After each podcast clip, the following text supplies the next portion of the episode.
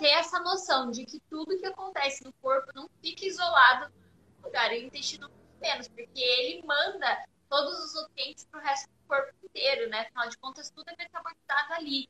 Então, não fica ali. Seja bom ou ruim, ele vai irradiar para o resto do corpo. Então, a gente precisa realmente cuidar e prestar atenção no nosso intestino, que é muito, muito muito importante.